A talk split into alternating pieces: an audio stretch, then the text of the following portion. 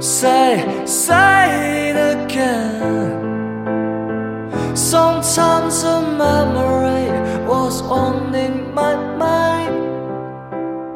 Hello，大家好，欢迎收听最新一期的书条电台，我是哈次。我是小乐，嗯，这一期是我们的一个小洞察。对 对，都喜欢听我们社会观察类的节目吗？是这个洞察呢，又是来自于两性之间啊，但是是非常特殊的一个门类，就是赘婿。对，一听赘婿呢，你可能想到之前郭麒麟演的那个电视剧是吧？哦，对，对，但是不一样啊，咱这期赘婿的话是从国内说到国呃国国外说到国内。来，小乐，什么是马上要说那句话吗？纵观世界风云，风景这边独好。好是的，是这个样子的，就是这个事情的起因呢，是大概是咱们疫情期间吧，因为那个时候大家可能更多的关注民民生，很少看国外新闻。但这个事情起因是在贝克汉姆的儿子大布上，就是国外也有这种门第问题。贝克汉姆他们家是啥家庭？完全不用废话，你看世界著名知名球星足球先生，老婆辣妹，然后当年家里也有很有钱。我没有记错，辣妹应该是跟很多贵族都是那种同学，所以他们家家境也很好，然后自己又出过那种英国顶级乐团的这种对吧组合里面的，所以他们家是这种又有钱有名，然后自己还有自己事业，然后还贼能生。然后孩子也都挺有名，还代言。我记得他是老二还是老三的儿子，还是那个 Burberry 很年轻的代言人，走秀过。所以他们家就是这种家庭。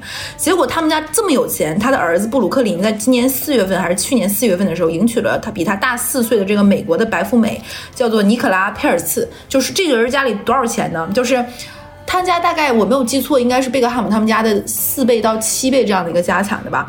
然后这个女生在婚在那个相当于在社交网网站上，也就是发了她的 ins 上发了自己的婚纱照嘛。她的那个照片是华伦天奴的婚纱，然后是品牌创意总监专门给她定制的。婚礼是在女方家里的那种上亿的豪宅，女方家里啊，这要在这要是在咱中国，就传统应该是生理不适了，这不应该是男方主场吗？对，然后，然后有二十七间卧室，一望无际的海海景。他们家这房子，女双女方家里一手操办，估计得有三百万英镑，就不是人民币，三百万英镑，而且是标准的谁钱多谁说话。然后小贝要在婚前签婚前协议的，嗯你看，你这不是我们说的那种男方的要要给让女方签，不是要是反过来的，这个男的只能乖乖签，那毕竟是你嫁豪门对吧？呃，你进豪门，你知道，你知道这个小插曲，关于婚礼的时候，就是这两天上热搜了。嗯，这个那个这个女孩啊，就是尼可拉是吧？尼可拉跟她的婆婆就是辣妹维多利亚俩人干起来了，在网上。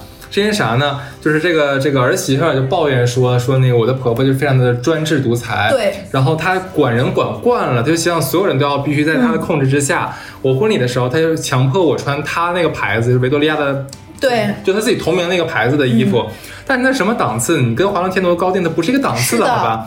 然后她就说这是我的婚礼，那我不想穿，我要穿别的。嗯，然后这个他他他婆婆就非常不高兴，然后他就说他婆婆要求自己身边所有参加婚礼的密友必须穿她的衣服。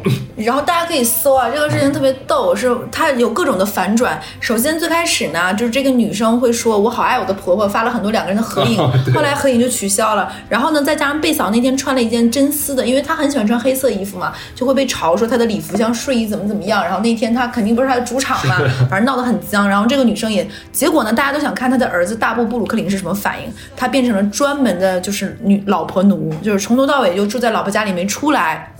然后呢，哄老婆开心。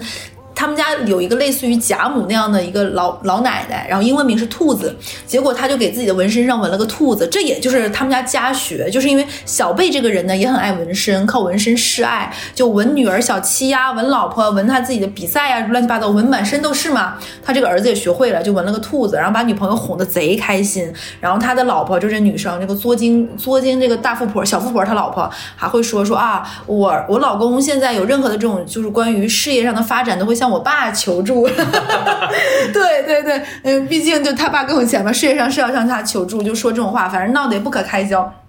这件事情呢，可能也在整个的欧美的这种文化圈儿或者是名流圈儿，也是最近的一个就是段子八卦吧。那就引出了，就是很多人就会说他这个儿子算是入赘过去嘛，就引出了入赘的这个话题。那所以我们今天这一期就聊一聊，毕竟我们这种都会观察型、这种社会百态观察电台，就愿意讲时事热点。对，那我们今天就来讲入赘这个事情好。呃，又是废话，我们只是讲一些小故事啊，不是想代表谁，我们又不是芮成钢，来不来老代表谁，真的是我啥也代表不了。对，那先说什么叫入赘啊？入赘的意义是什么？就是入赘就说白了，大家都明白，就是男的到女方家结婚，然后给女方成为女方家的家庭成员，也就是俗话说的倒插门儿。入赘的婚姻呢，就是继男女结婚后，男的到女家成亲落户的情况，就是。老话讲嘛，这种婚姻多是女家没有兄弟，为了传宗接代招女婿上门，然后男的到女方家之后呢，要要随女方家姓，老辈儿就是，比如说哈次姓哈吧，如果你去，比如说你来我们家，你就不能姓哈，你要姓乐乐兹，小次你得叫我姓小，对，就是。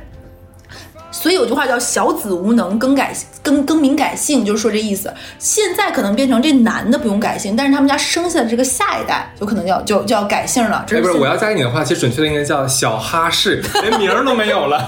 赶上这哈尔滨实际上的副小哈氏 对，那个入赘这件事情呢，得以延续到现在，主要有两个原因：一是女方家古代嘛需要劳动力，然后需要养老养老送终；二是男的家里比较穷，没有钱娶妻，那你要结婚需要给嫁妆、给对彩礼的，呃，给彩礼的嘛。你没有钱，那肯定没有办法实质性的达到这种明媒正娶。那所以说没有办法，只能让去女方家文婚。汉朝就有了这种形式的，那宋代以后又改了一下，就是一方都是女方家没有男子嗣遭婿上门补贴劳动力的，所以这是一个自古有之的。那古代的时候呢，什么有什么八抬大轿，乱七八糟，可能改我就不给讲了，大家可以去搜。然后呢，基本上都会有这样的形式。我发现啊，潮汕那边还管这个叫天偏肋，偏肋就是肋骨的意思。哎，这有点亚天偏肋对嗯亚当夏娃那个劲儿了，就是没有男人的家庭，也可以说少了偏肋，然后招了夫婿也叫添了偏肋，所以这是自古有之。那可能现在嘛，大家都说破除封建了，可能就是说也说变成，我觉得更多的说。招婿啊，或者是上门女婿，更多只是说是这么说，嗯可能一般都是指门第上的悬殊。对比如说一个男的家里很普通，然后找了一个很有钱的女婿，就是你这不就是上门女婿，或者什么会变成那种嘲讽或者是酸臭两句话，或者是说生下来的孩子说要答应哦，就比如说第一个孩子要跟女方姓等等等等，基本上都是这种的。嗯，好像啊、也有可能哦。这里面如果大家有什么精彩故事，可以给我们投稿。那我们今天就是来讲，因为大多数我们都会说什么女生嫁到有钱人家，什么山鸡变凤凰呀，什么秒变怎么怎么。我们之前也讲过这些故事，那我们今天就性转一下，对不对？就讲男生如果家里出身普通一点，或者是贫贫穷一点，然后找了有钱人家的女儿，这样的一些故事，就所谓的那种传统意义上的这种倒插门或者赘婿的故事，我们讲几个吧。先讲这种有爱情打底的，就是还是因为有感情咱结婚的，对不对？咱先讲这样的故事。我先说一个，就是我上上班之后认识吧，就是属于那种上海这边的那种城市的工薪阶层，就比如说双职工家庭，比如爸爸是某个工厂的，妈妈可能是公交车的那种售票员，这种普通家庭的一个男生，我管他叫小李，他娶了自己的同事小赵，同事小赵是北方某个煤老板的女儿。就是煤煤老板嘛，大家都知道那种就是暴发户，很有钱的那种的。呃，从此以后，我说一下她嫁到这个，她娶了这个女儿之后的一个问题，就是北方是一个非常重年俗的一件事情的，就过年一定要回家，怎么怎么样。那基本上大家以前大家对过年的印象，可能就是男方家几天，女方家几天。这个小李他跟我说，他自从跟这个女生结婚之后，因为他们也是有感情嘛，因为我爱你，我知道你们家有些传统，我尽量尊重。但是他说他们结婚这么多年到现在。他每一年过年都要跟女方回家过年，嗯就是七天假期。因为南方可能北方他们家可能有什么祭宗祠呀、传统老家的活动啊，各方面等等的，他都得回去。其实他妈他也是他们家独子嘛，那自己的妈妈怎么能够不想自己的儿子回自己过年呢？但他们都会说，那我们一年四季都在上海呀，就过年陪我回家，你有什么呢？怎么怎么样？对，家大业大，肯定有回去，对不对？对还涉及到钱财什么，所以他其实自己有难受，一连两年、三年、四年，经年累月，这件事情对他来说也是一个堵在心里的一件事情吧。还有就是呢，因为他丈人那辈就是赘婿。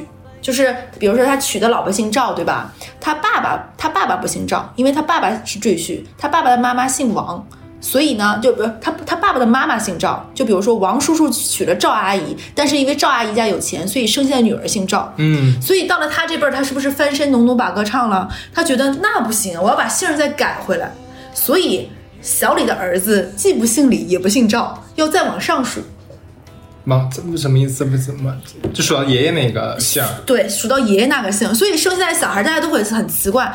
你你呃，哈斯到这里就露出了一个非常奇怪，就像数学题，对不对？很奇妙。王叔叔找了赵阿姨，生了一个女儿，姓赵。小赵找了找小李，生下的孩子既不姓李，也不能姓赵，也不能姓王，要要再往上数。对啊，就是一种那种，我这辈子是赘婿，我心有不甘，对吧？我要到我孙子辈儿把这个事儿找补回来，是不是有一种奇妙的这种滋味？所以这个小李心里也有苦难言。因为他抗争不过，就是所谓的钱不到位，翅膀就不能硬。嗯，你掰扯不过呀，对吧？然后他老婆也会说：“哎呀，就你看房子也是我爸出钱买的，对吧？我爸，我爸心里就一直膈瑟这事儿，觉得对不起我爷爷，就是你就替我爸圆了这个梦，对，就是要不然我爸这个这辈子心里难受，就是肯定肯定要改。所以这个小李呢，心里就是这个那个男生，虽然心里不舒服，但也没有办法。这件事情，小李的爸妈特别不舒服，每年都要拿这事儿说事儿。就是他每一年都要给时间让他爸妈发泄一下，就不带自己老婆回家，然后他爸妈就会跟他闹一下，说领出来的孩子都以为是那个你找了个二婚的，这孩子就谁姓儿也不是，对而且要解释起来这个故事呢，恨不得拿小白板对画一下，就是已知什么什么找了谁谁谁，就很不舒服，但也没有办法，就是这事儿在他心里也很难受，也是一个刺。第三个呢，就是因为男方家里是普通家庭，因为你你也知道上海的这边的很多那种金融公司的工作，呃，发展不一定看能力，也有很多机遇，因为很多坑的这种位置的调动非常的少。就是这个男的本来的工作是跟 IT 相关的，并偏偏工程类的，男生也是那种比较憨不蔫的类型的。结果这个女，因为他娶的这个老婆姓赵，家里非常有钱，这个他的爸爸就女生的爸爸没有跟他进行任何的商量，觉得男的做这种工作是没有前途的，你就太后端、太后台了。对你想在这种金融行业搏杀，你就得做前端啊，做那个做那个什么呀，你得做业务啊，就完全不跟这个男的有任何商量，说来吃饭。结果一吃饭，发现饭局上就是他们公司的领导、业务方的领导。你说这男的本身就不善言辞，往那儿坐，不喝也不行，因为丈人在那儿。结果所有人都知道啊，原来你是谁谁谁的乘龙快婿，你原来是个凤凰男呀，这种 满满饭桌的人都是这种都是这种的那那种。小李也是有苦难言，结果那顿饭上没有任何人尊重他的意见，或者是不能叫尊重，问过他的意见，都觉得是为他好，就直接把他对接到了业务那边。所谓的业务就是。就是整个金融行业，它会有一些，比如说甲方、乙方，你要有资源才能谈成一些就这种业务嘛。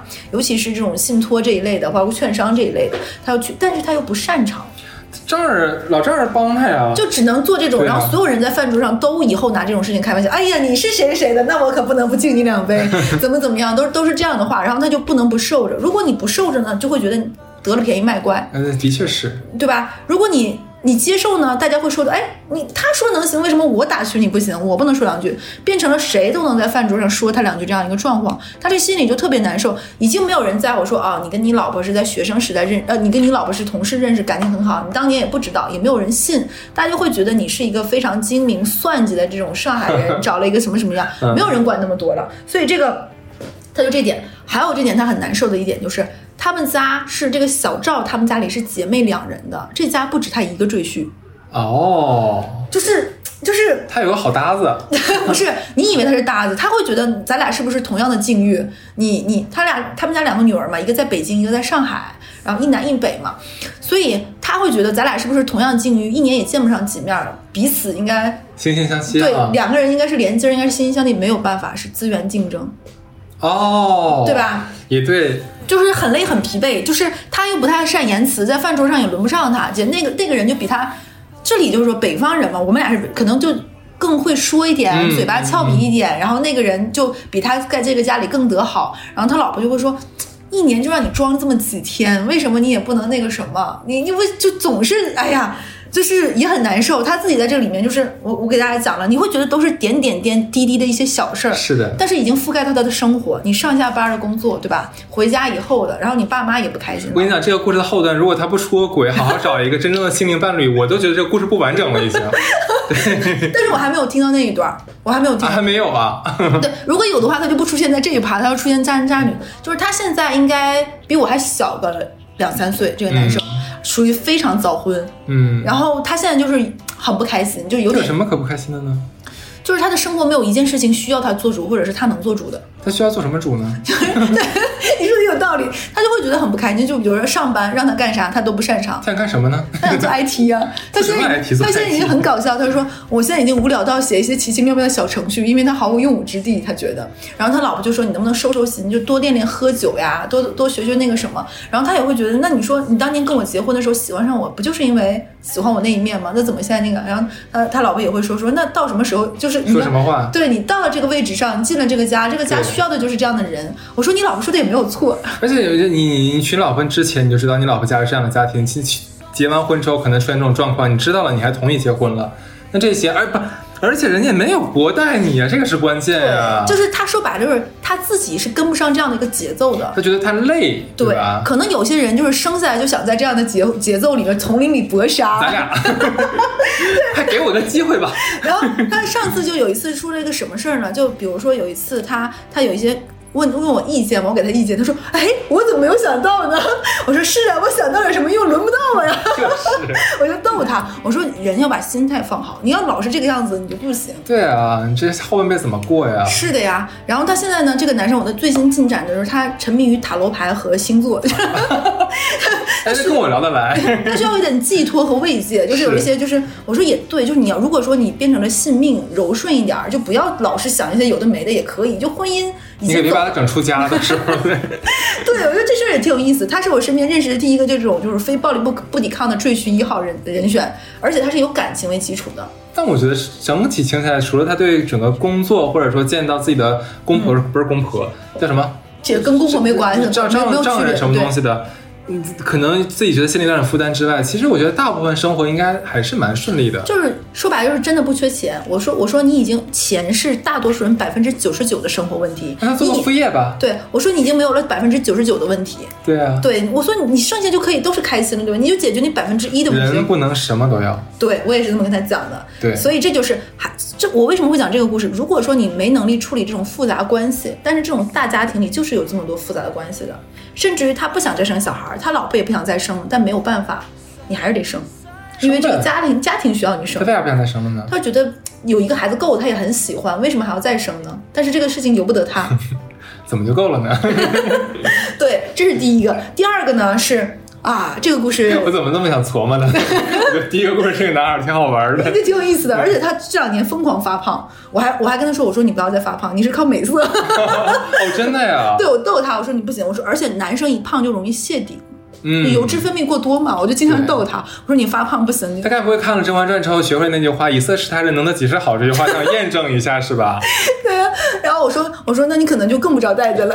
对啊，你想想现在这个现在这个啊，你说你靠你的美色和靠你的内秀赢得了你老婆的这个钟爱哈，嫁入了豪门。嗯万一有一天你说你的美色不在，内秀嘛也不怎么秀了，不秀了，他 IT 也不做了嘛。，IT，对，也不也不做了嘛，你这什么玩意儿都断了之后，老婆把你踢出门了，那你说你怎么在这个社社会上生活？你怎么做独立男性对，而且他还是现在开始对接机构什么，他也没有资源了，做不了了。对，因为纯是靠资源的，对啊。对呀、他就是完全是他自己也现在也觉得压力很大。哥哥赶紧练肌肉我，不练肌肉可不行，我跟你说。现在是不是要让他办卡了？充值五十万。来我这儿买，下一个，下一个也是一个跟爱情有关的，不是也是有爱情打底的。我会来吐槽吗？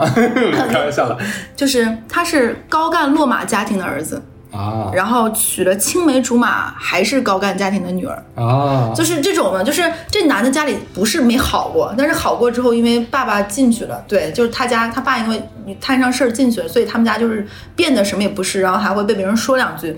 然后他跟他的那个女，就是他的配偶，他们两个是，你就管这个男的叫青梅，那个男男男女的叫青梅，男的叫竹马吧。这个竹马家里也不是没好过，然后两个人可能竹马家里当当时可能更好。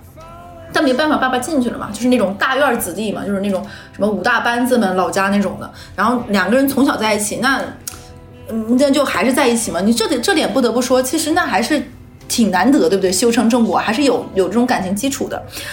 但是呢，这个男的也不开心，不开心的几点啊，我就给大家分析一下，大家觉得不觉得就合不合理？第一点就是这是什么呢？经常会在饭桌上，因为小圈子里嘛，就是你想想，大家都是一起长大的人，谁家过往那些事情谁不知道呢？都知道，所以经常会在饭桌上提及你们家之前那些事儿。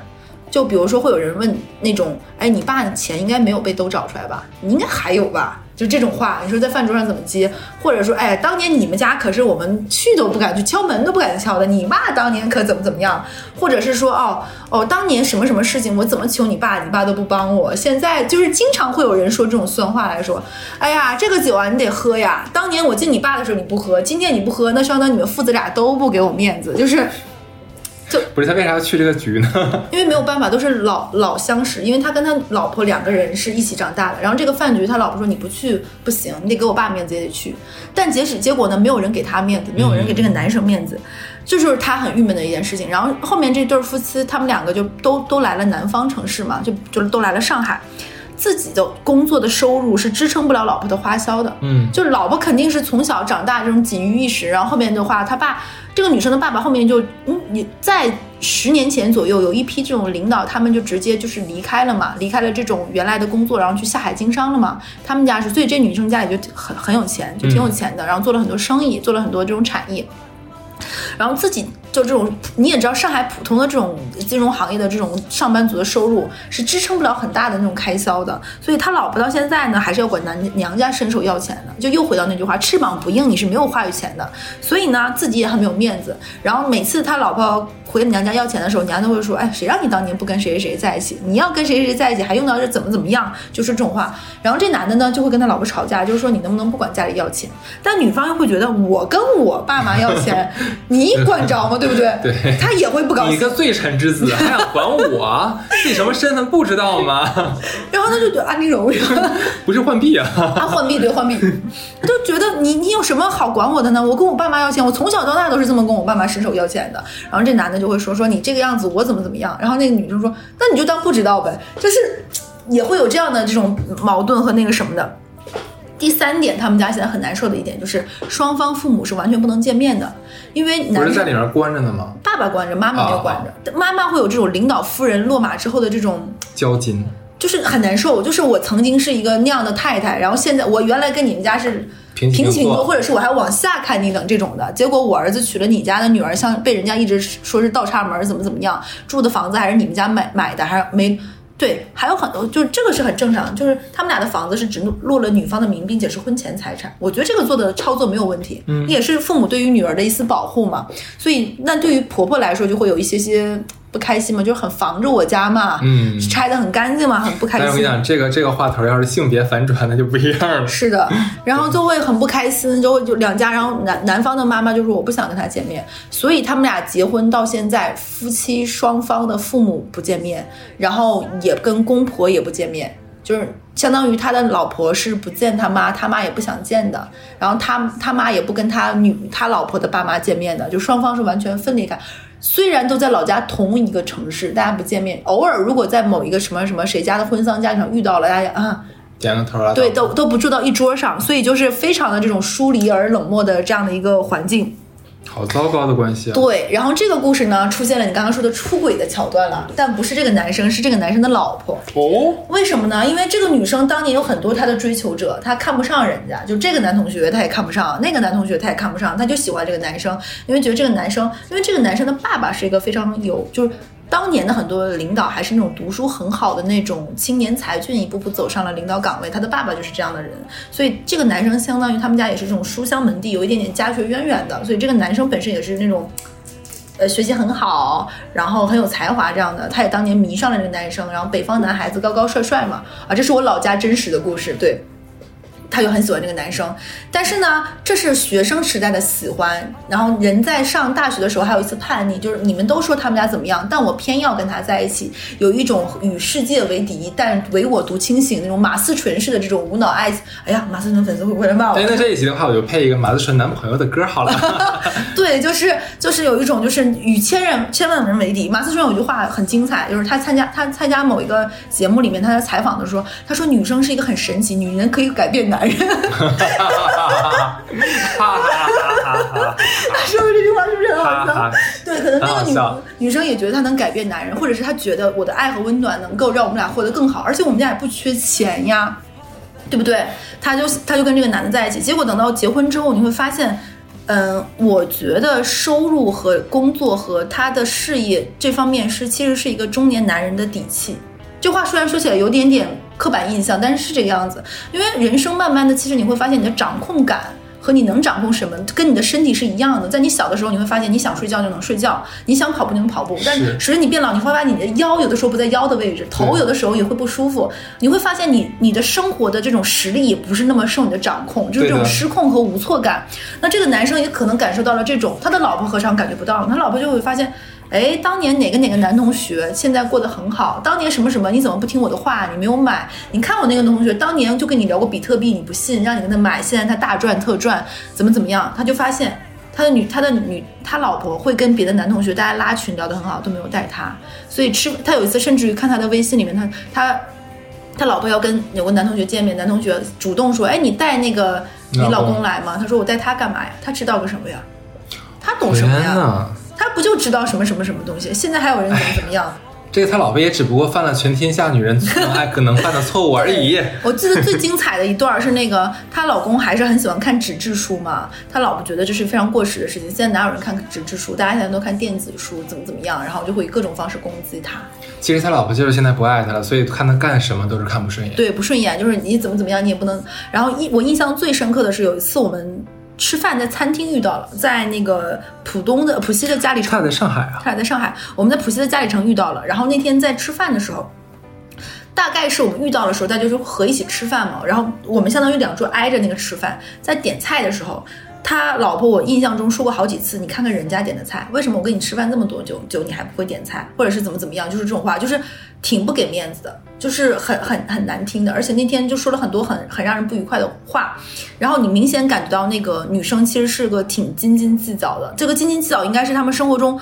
有很多很多的矛盾夹杂在一起，对这个男的各方面的不满意，各方面错位的不满意。后来我等到，因为我跟这男生也很熟嘛，然后我说你们俩现在怎么样？我说那天看起来可能感觉你们俩是不是应该就是解决一些什么情况？大家都这么熟，都认识。他说很多问题是解决不了的，因为解决这个问题就是我现在要变得很有钱很有钱，但我变不了。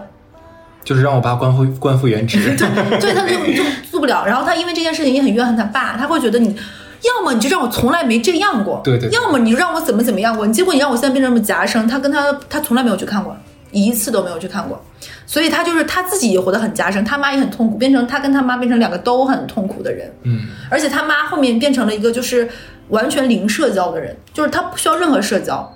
然后他，然后我说那你妈有有有去信什么？他说他妈也什么都不信，他妈就变成了一个就是两个人都变成缩起来就套子里的人了，就与这个世界都格格不入。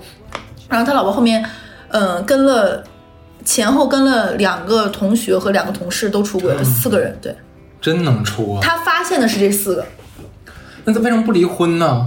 因为这女生觉得离婚不好看，家里已经有孩子了，而且还他们不只有一个孩子，他们有两个孩子，甚至还想生三胎。为什么呢？是因为觉得这女生发现，一生孩子不用自己带，因为爸妈有钱，他们家一个孩子一个育儿嫂，两个孩子两个育儿嫂，还有一个保姆，不需要她带。生孩子她可以逃避上班，因为她很不想上班。因为这样的话，爸爸妈妈就同意。我说：“那你老婆可以不上班？”他说：“不行，因为他老婆的爸爸要求他必须不能做家庭主妇，要有工作。”那他这男的为什么不离婚呢？这个男的现在也不想离，因为这男的的工作是这女生家里找找的。啊，你也知道，上海很多金融工作都是靠家里的一些方式什么什么的，包括他们现在这家。呃，我不说了，那家券商还是什么那个公司，其实他们有有一些上海的一些这样的金融公司，它里面有一些派系，比如说你是，我举个例子，你是安徽那边的，你是江西那边，你是广东那边的，包括这家券商起身在哪里，都会有这样一个派系的。那他可能在那一队里面，他也动不了。而且大家也知道，整个现在上海的金融行业其实还是一是竞争很激烈，二是现在热钱没有了，热钱涌下去了。其实很多工作很难找，而且你会发现，当年咱们找工作的时候，顶多是你本科什么、研究生什么就可以了。说现在学历已经卡的卡脖子卡的贼狠了，很难动了，所以呢，他俩就这么过吧。其实就是这么过呀。我说我说我说现在就两种，一种呢，你就是不得律政。律政就是被绿的那种绿绿绿绿帽子的绿，我说没有绿证，你 就绿证那种发明的。我现在我现在给他取个外号叫绿证佳人，我好爱取外号，对不对？我就给他叫佳人啊，对。那下次我会给呃他那个他老婆出轨的故事，我后面开一期在那个出轨里面讲，很精彩。他老婆第一次还会痛哭流涕，到后面就是说，那你让我怎么办？我也没有办法的，那给他镶上缝上，那我没有办法呀，我不开心，我跟你在一起也不开心。那离呀，他想然后，然？后他俩没有一个人提离这件事儿。我说你俩吵架就结尾是怎么安定的呢？都不提离婚。他说他们俩也不摔东西，因为觉得摔完东西家里都挺贵的。他老婆喜欢，哦对，哎，那我问，那如果他在外面找，他老婆同意吗？如果同意的话，可以啊。这个男的不想在外面找，因为他对这方面都已经没有兴趣，他整个人就丧下来，你知道吗？就荡，就很荡。我说你你出轨吗？他说你别说不信，他说我跟谁都不想。好可怜。就是他完全都不想，他对这方面没有兴。然后我说那你在干嘛？他说他就喜欢在家里，他们家有一个小房间，是他专门搞什么无线电啊、乱七八糟这种东西的这种小工作室，就自己买，然后就是淘宝上买零部件什么那种的。他是想他是想炸死我老公吗？然后有一次特别搞笑，他跟我说说你能跟我淘宝下单个东西吗？因为我怕我老婆说我，我们是因为这件事情才聊起来的。他让我给他买那种什么二极管、小灯泡、乱七八糟，大家串联电路乱七八糟，我不太懂，而且很贵那个，有有很贵有很便宜，就是有几块钱、几毛钱。玩啊！对，他就现在每天自己在家钻研这种东西，就做这种小手工，乱七八糟的，笑死了那造景儿还有那种的，挺挺那什么的，所以也有滋有味儿，你别说。对，我说那你俩吵架怎么安定呢？啊，他们家我去过一次，我很震惊，我从来没有见过一个人家里这么的浮夸。他们家没有一件单品低于一千块钱的。我说你们家是买东西看看价格，就是不比一千便宜东西不买。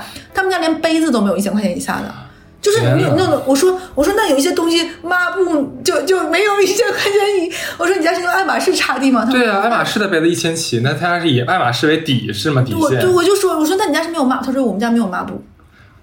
一次性抹布吗？就是纸巾擦的那个什么，啊我就开玩笑说，所以你们家就是一切这种非一次性的东西都要是一千块以上的。他说对，就你就很很妙，对不对？就是有钱？就是他们家堆砌的丝毫没有美感，就是很妙。他们而且你看他们俩谁也不说离婚，所以他们俩每次吵架没有 ending 的，就是骂够难听话之后拉倒，然后各睡各自觉，然后第二天早上上班，然后因为比如说孩子的事情啊，因为什么什么事情啊，然后可能就接着说话就。把这片儿就翻过去，然后再有下次周而复始。吵架的频率呢，基本上是一周一次吵，呃，一个月有一次出轨被发现再吵，就还会吵，还会还会吵。而且他们俩吵架，我有幸见识过一次，基本上是以男生说一些难听的丧气话，女生说一些尖锐话为彼此就是一两个人在不同的频率上对吵，而且都不接彼此的话的，没法接。比如说男的问他，那你为什么出轨？女生也不会回答他，然后男男我讲，然后女生问男生说：“你为什么是个废物？你爸怎么怎么样？”男生也不回这个话，就是两个人没有没有沟通的，在平行宇宙进行这种拉扯，是不是也很精彩？嗯，这期对这期是不是应该放在渣男渣女里？是 然后免费来给大家。这两个是不是有还是有爱为底色的故事？嗯。所以我觉得其实挺 第二个有，但不多。对前面是有爱的，前头有的。那女生最开始还是有与与抗争要跟他结婚的那种反叛精神嘛，后面反叛精神用在别的地方了。哎，真是的。后面再说两个，就是哎，他发胖了吗？这男的，这男的没有，这男的就是很消瘦，就是很那什么，二二极管搞的是吧？可能就是自己给自己在家电击，好恶毒呀！啊，对，他也听我们电台，他听，行，来吧。那无所谓的他。哎，他那个时候还跟我说个很有趣的话，他说：“他说我们家的事儿你会在电台讲吗？”我说：“我想应该会跟你说。”我说：“我要组织组织语言，因为你老婆自己可以撑一期。”哥们儿，这一集啊，不仅讲了，我们还会写成公众号呢。然后我说：“我说，因为我们大概付费节目一期也就是四到五个故事，你老婆够一期。”这个月放送吧。然后，然后他就说：“我说那你不会怪我吗？我在电台里讲。”他说。他说：“这个心理很变态，就是一方面呢，我不想让任何人知道；但一方面呢，我又希望听你嘴里讲出来。”我说：“你这个也是一个奇奇妙妙的一些想法了，对。这还是两个有爱为底色走的就，但我们并不是说所有的这样都过得不好，哎呀，每次都要打这种补丁。我们也不是讲什么群体现象，我们也代表不了谁，就讲个故事而已，大家听听。嗯，然后再讲一个下一个，就是没有爱的了，就是纯是为了钱，就是我当赘婿其实就是为了钱。这个是嗯，你可以理解，就是有点像韩国那个三星的那个集团了，我们就管这个男的叫司机吧。就是司机是董事长的司机，然后董事长本身是那种资源起身的，就是家里就是做这种资源整合、整合资源的那种，那肯定是希望自己的女儿能够，嗯，找一个同样这种门第相当、门当户对。我们家是做这个，你家是做那个，大家有一个这样的沿袭。然后收入上各方面的，所以这个董事长本身就心里有气，对吧？然后这个男的也是每次，比如说接董事长女儿上下学什么这种的认识司机嘛，肯定比如说开车技术很好，然后也也是比如说不然 开车真的是一个本事活，不是人人都能做这种司机的。这种司机，我上次有问过怎么能做这个司机，我问过我爸，就因为我爸也认识这个叔叔，我爸说，首先坐这种这种车不是人人都能开的，因为你要开得很稳，因为后座上会有一些，比如说吃东西啊什么的，它要不能洒的，所以这种车不好开的。你既要能够穿行的非常自由，又不能那个什么，其次就是眼神不能乱瞟。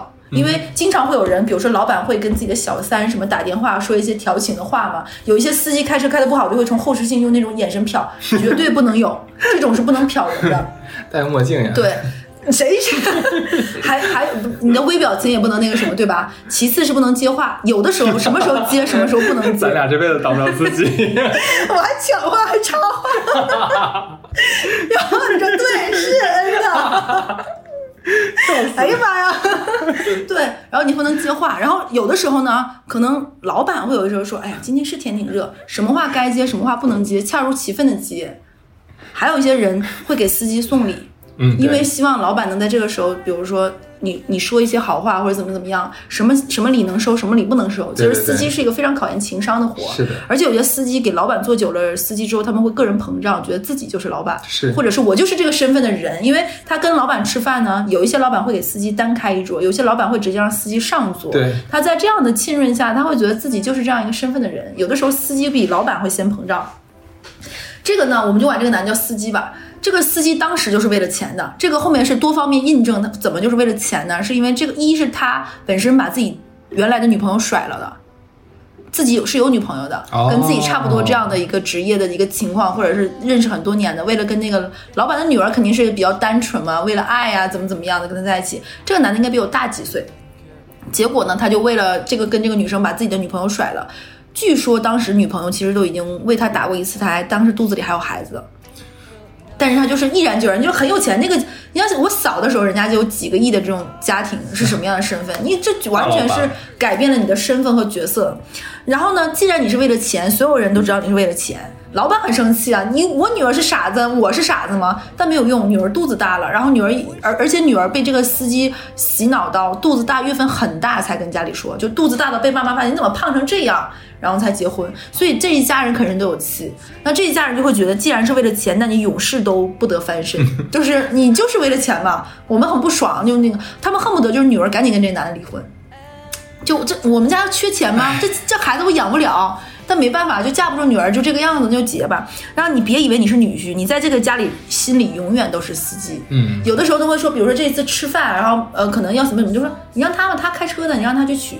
就这家里大家族里的人，没有人会看得上他。那这个看不上，肯定有这家的董事长的受益。因为我看不上，爸爸看不上，这个东西是沿袭下，甚甚至于家里的佣人觉得你当年跟我的身份也差不多，我有啥好怎么怎么地的呢？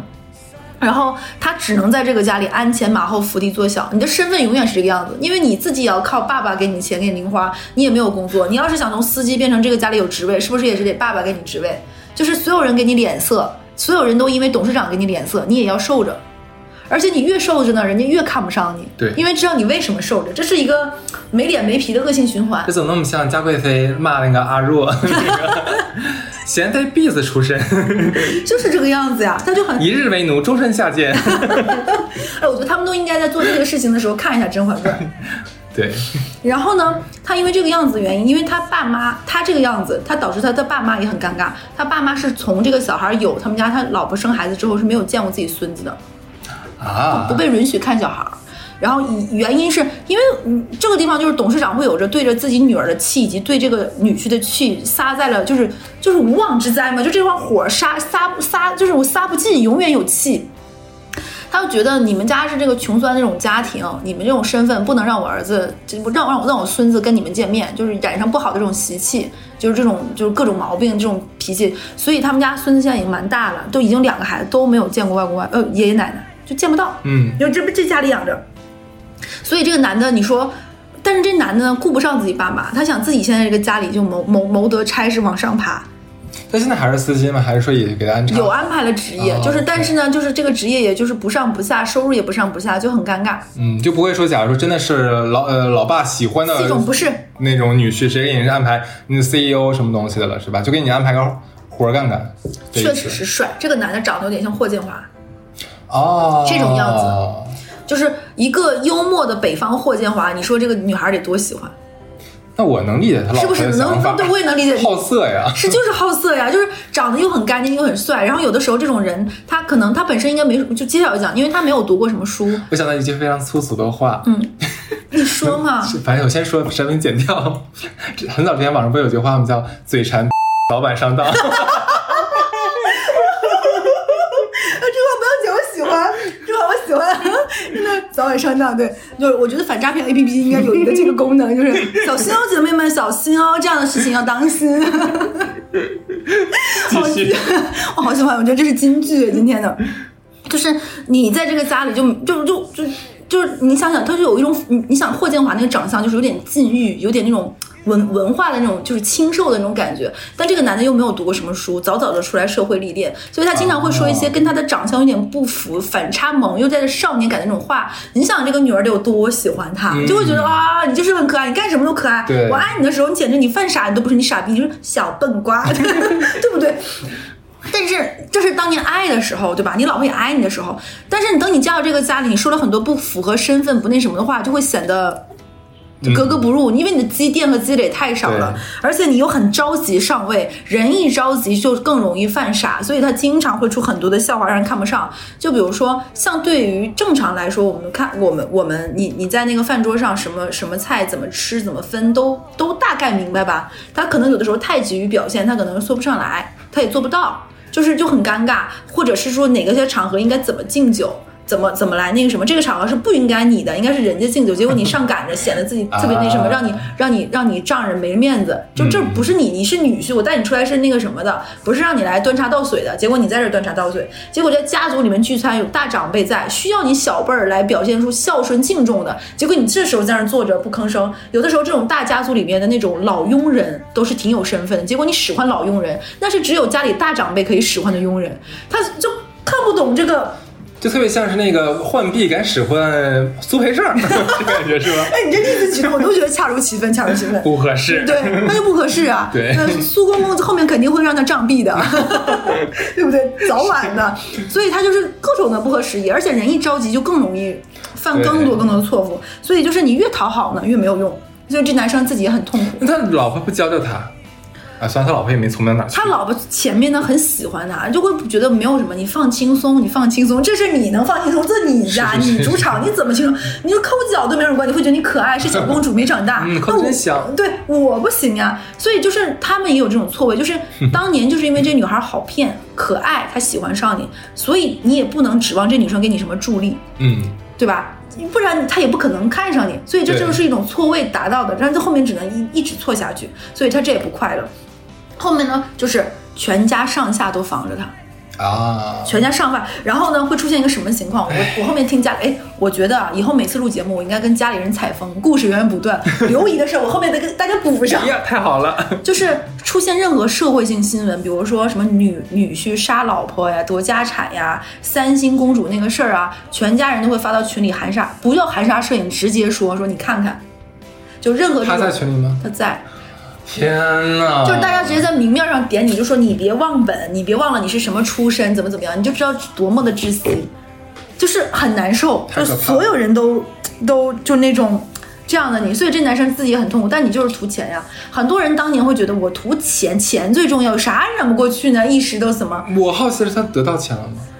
嗯不愁吃穿，但你想大钱，说这个家里有什么事情让你运筹帷幄，你走上了人生巅不可能是吧，不可能。就我跟你说的，就是这跟什么女生说嫁入豪门怎么怎么样改变命运是一样的道理，只是我们性转了一下讲，因为那个故事大家都听多了，但没有，甚至于他爸爸都会觉得，哎，早晚有一天我女儿看透了，长大了就会出轨了。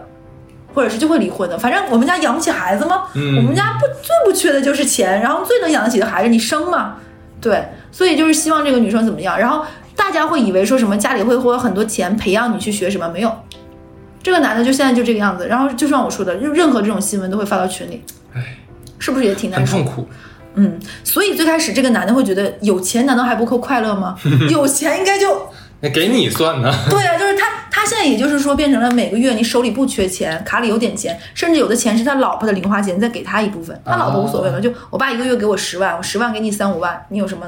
啊他，也是就是这个样子嘛，你就可以把他当成一个高级打工牛郎，对不对？包他他也不能发胖呀，骚年儿的，他得在你这办卡，也得健身，对不对？他跟那第一个男的俩人应该一起。是。然后呢，接完接着完讲这个呢，我再讲下一个，就是在国外留学期间和同学意外怀孕了，然后生完孩子偷偷回来，被迫妈妈也去了国外，嗯，然后说是弟弟。哎呦喂，然后就是这种的，就是女生家里呢，就是你你懂我的意思了吧？嗯就是这个女孩子在国外留学期间和同学怎么怎么样就怀孕了，然后当时就没有发现，然后就想把这个小孩生下来。然后想把这个小孩生下来呢，就是她是生完孩子，她妈就就这个女生就管这女女生叫偷偷吧，偷偷在同学就 就玩的很嗨嘛，这种富二代圈子。我并不是说所有富二代都玩这种，你好严谨啊！因为我被骂太多了，说我老说我代表这个代表那个，然后就跟跟同跟同学就怀孕了，他妈就飞过去了，然后他妈飞过去说是陪他读书，然后就把这个孩子说是他弟，就是说是他妈给他生了个弟，其实就是他在国外的小孩，因为怕影响他的身份。结果呢，这个女生就是一直这个样子，就是很爱玩嘛。爸爸就爸爸有点黑白两道，在当年，爸爸就把自己的一个跟班安排给这个跟自己女儿结婚了。啊，接盘一下，对对对，就接盘就是胎盘的盘。对，对，然后呢，其实大大家其实都知道，但是呢就装不知道，嗯，就是那那怎么可能呢？就是对啊，就是就是怎么可能有人不知道？就是都明白嘛。然后你会发现他跟弟弟特别亲，然后也会找找弟弟，说是那个弟弟，其实都是。然后因为这个女生前面在学在国外的时候有有吸啊地，然后对，所以这个女生后面因为这个原因其实是不建议再生的。嗯，嗯因为就各方面，因为她会可能你很难对身体各方面各种原因，所以这个男的呢，家里有一个这样的弟弟，你知道是老婆自己跟嗯跟在国外的时候生的，然后呢，这个老婆现在也不能生，人家也不想，然后还想玩儿，然后你呢也是为了钱跟人结婚，因为被老板给了你很多的感恩，你要怎么怎么样，你要报答老板，老板就让你接了这个事情，然后这个男的其实也很痛苦，然后呢，这个男的出现一个什么问题呢？就是不光女生家里人瞧不起他，他自己爸妈也瞧不起他。哎呀，就是因为他爸妈觉得你图啥呢？也会听到这种风言风语啊，而且还不是从自己儿子这嘴里听到的，是从外面听到的。不是，那我就反正关键问题是他他有他得到钱了吗？这就是这种人的一个最大的问题，他没有明白自己要什么，他觉得自己老板对他很好，老板给自己就给他之前可能就是工作确实不错，然后他们可能黑白两道当年，然后老板对自己很好，自己应该报答，但他没有想到这个报答的边界在哪里。好人呢？对，然后一方面又觉得这个事情呢，就帮他也不知道那么复杂，没有没有想过那么清楚，他不知道前面有那么多，可能结完婚之后慢慢越来越多越来越多的事情他知道了，把这个故事，比如说你原来只是知道你的老婆在国外受过情伤，很受伤，爸爸为了保护她，不想她再被骗，希望她能够跟自己信任的人结婚，这可能是他最开始听到的版本。后来你发现哦，他那个弟弟原来不是弟。弟弟弟是他儿子啊、原来知道哦，因为他国外之前还那个什么过，所以现在也不想跟你要小孩儿，他也没有，你也温暖不了他那个冰冷的心，就是就是这个故事，你可能原来只是拼图，你知道那一块儿，后面你知道这个拼图有一千块儿，你一天天把那些东西都噔噔噔噔一块块钉上之后，发现他也很痛苦。但是你能说老板骗他吗？可能老板自己也不知道那么全面自己女儿的信息。那他现在咋样了呀？就还跟他在一起生活呀。然后这个家庭，然后你说这个男的就心里本身也很矛盾嘛，就是就是很那个什么。然后后面这个男的呢，他肯定也想有自己的爱爱情呀。然后他也会，因为他老婆也不喜欢他呀，嗯就是就是觉得哎你是个不错的人，我爸觉得这个事业将来给你也不错，就是你就是我们家找来的那。他老婆管他老公叫职业经理人，哦，就觉得你是我爸那个什么，我们俩就是那个那个这种官司嘛哎，。但那他老爸现在的公司等于说是交给他女婿打理了吗？对啊，那那可以呀、我要那说一下呀？就是你肯定懂的嘛，他们家很多大量的资金都做成了信托，啊，明白了，你懂吧明白。就最后的财产是不会跟你没有关系的，只是说你给你一个高档的职位，对让你赚这个高档职位的钱，所以他老婆管他叫职业经理人嘛，就是说在商言商。对我们两个，其实就是在商言商。对他俩没有什么孩子，可能过几年会有小孩，但是现在没有。然后这个男的在外面偷腥，然后偷腥被他老婆逮到了，嗯，你知道吗？就像今天听到你这几个故事里面，就每次听到偷腥就就吵架被抓怎么样，我都觉得很奇怪。你俩是什么样的婚姻，彼此不清楚吗？就大家就是就这么就有有我的份儿，不一定。有你的份儿。因为性转的故事，真的是，就是我行你不行，你这是吃这碗饭，你的职业道德呢？职业道德，这是道德，这这这还道德啥呀？然后她为了让她男老公发誓说你再也不出轨了，她跟她老公说，要求她老公一动乱，二结扎。结扎，也不耽误出轨吧？因为要求你，你不能在外面有小孩啊，你不能那个什么的，啊你耽误我们家事儿，就是一冻卵，二结扎。我当时哦啊，就是在男权社会的今天还有如此之事，就是对我当时想说，他老婆也他老婆也是那种，我说我说我我当时就说我说他老婆虽然人非常风流，但是这种雷霆手腕儿非常家学渊源。那他他他结扎了吗？结扎了哦。对啊，就是我就跟你说，这个男的就是这种忧忧郁郁、优优寡优优寡断。你说他是坏人吗？他不是，他大贪大。这男的也不穿什么很贵的奢侈品，也不怎么样，他就是是浑挺浑老实的感觉对，就是浑浑噩噩、稀里糊涂。然后你说他跟他的出轨对象吗？有多喜欢呢？也没有。就是一个没有灵魂，就是没有情感灵魂的一个躯壳。这辈子终究是不值的，今天的故事听起来是不是都就这些男孩子们怎么都跟《甄嬛传》有着千丝万缕的联系呢？甄嬛传》应该拍男版，对不对？是，当然了，我们也不是说所有的就是那种都是不好的，也有好的。前两天很火的那个，你们 你知道我觉得你特别可爱，你知道吗？你不停往回超度。哎，那个，然后呃，对，其实刚刚那个故事后面也也还蛮那个什么的，因为他们家，因为他们家做的是哪方面产业我不说，这三年。嗯也不太好，不太好就是非常不太好，所以就是也很累，也很疲惫。然后你也知道，就是人家里在好的时候呢，吵架都是少的；家里往往下坡路走的，吵架会更是多。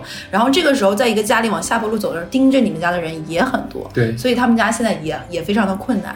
所以今天我们讲了四个故事，两个有感有点感情的，两个没有感情的，但其实过得也都是奇奇怪怪的。终究是一地鸡毛啊，呀。对对对对对，对，那差不多这些。大家可以慢慢消化，一定要给我们投稿故事啊！是的，如果等你们呢。如果你是赘婿，或者是如果你是倒插门，或者是亲戚家里亲戚朋友是，或者见到过，也可以跟我们讲一讲。嗯，嗯，好，拜拜。拜拜。